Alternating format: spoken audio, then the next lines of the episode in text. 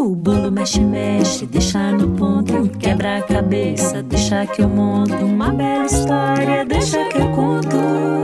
Programa Deixa que eu conto. Uma iniciativa do Unicef no Brasil.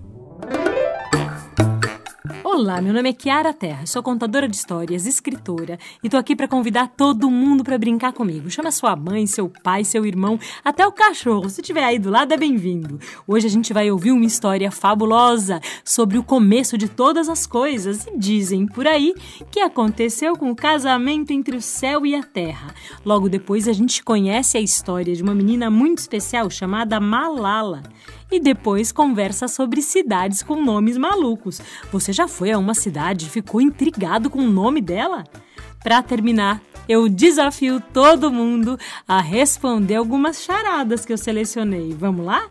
Vem comigo que tá bonito. Churu tchu se a gente não pode sair, as palavras podem.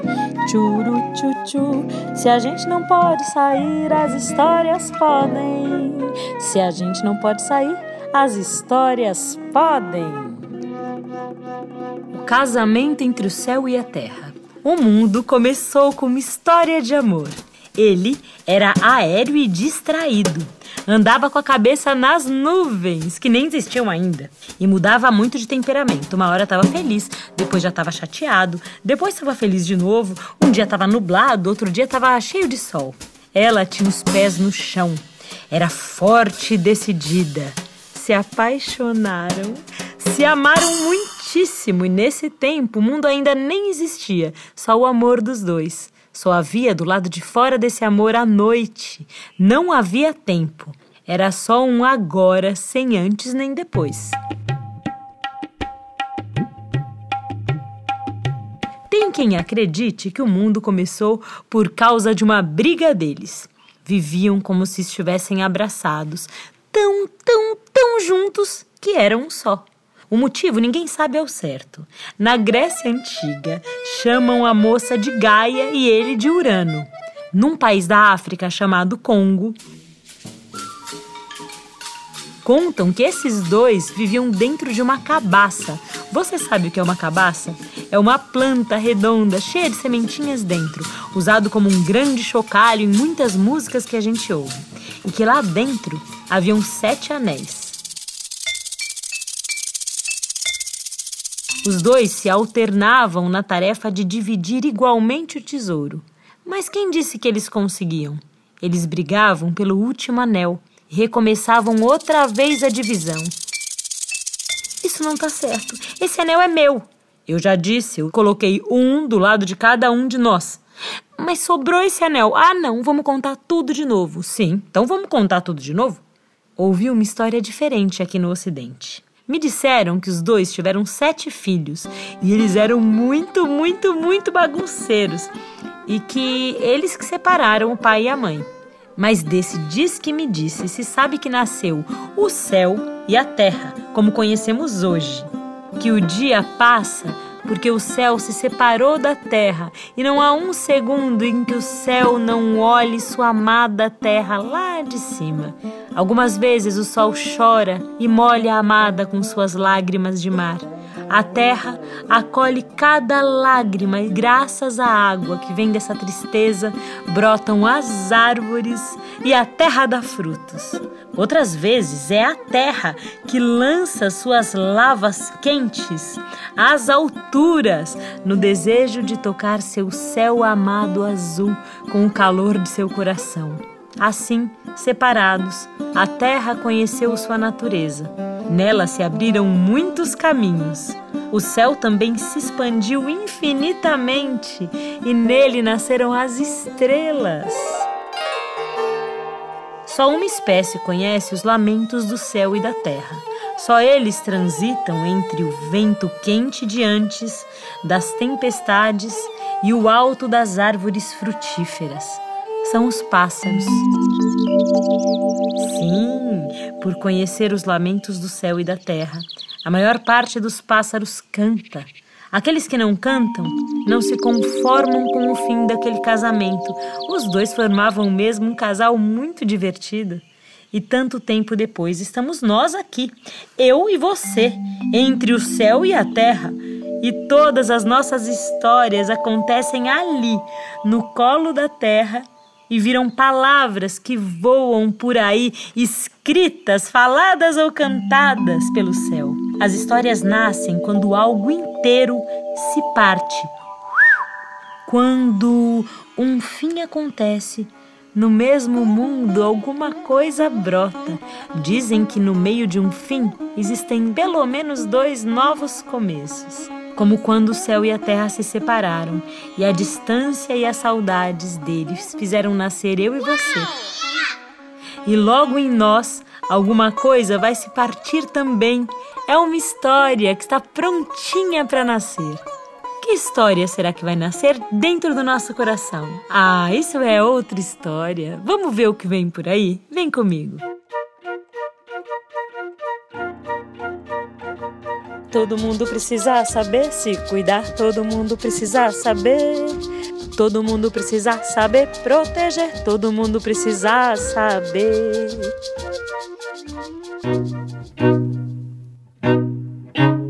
Meninas, meninas muito, muito, muito especiais. Hoje você vai conhecer a história da Malala Yousafzai. Malala nasceu no Vale do Swat, no Paquistão, no dia 12 de junho de 97. E quando ela nasceu, não foi ninguém falar com a família, dar um abraço, um beijo, falar parabéns. É que lá onde ela vive, lá onde ela nasceu, o pessoal só celebra quando nasce um menino. As meninas são obrigadas a se casar muito cedo e lá pelos 14 anos elas já têm filhos. Malala, seu nome significa tomada de tristeza. Ai, que coisa triste, não? Só que não, porque essa história tem uma reviravolta.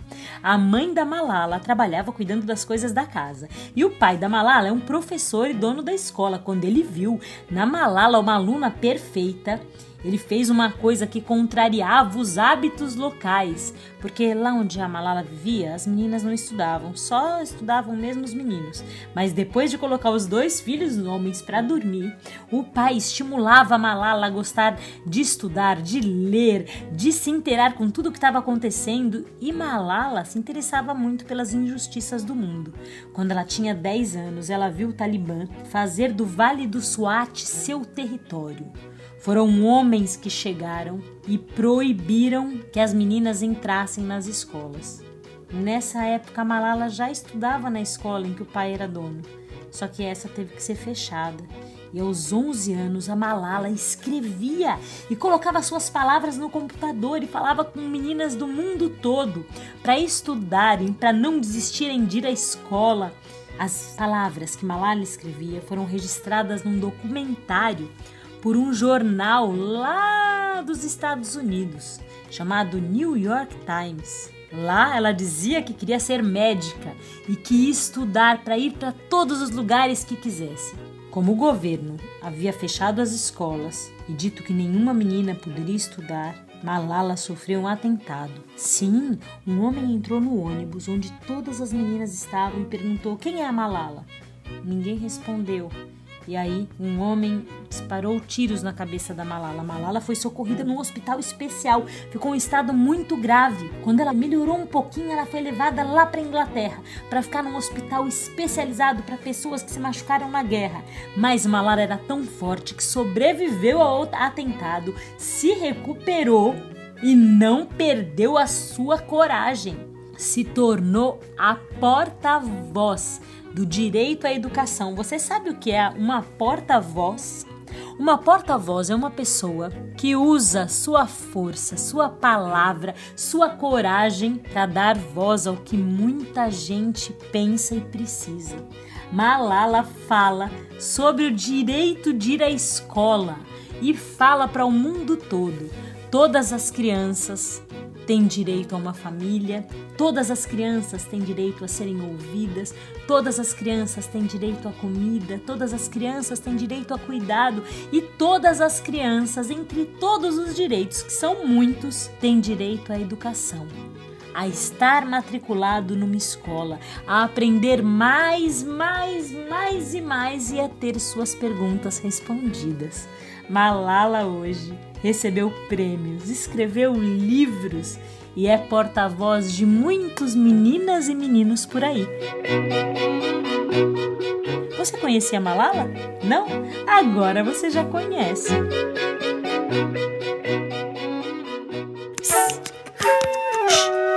E agora com vocês, as cidades com os nomes mais engraçados do Brasil. Quem será que dá um nome para uma cidade?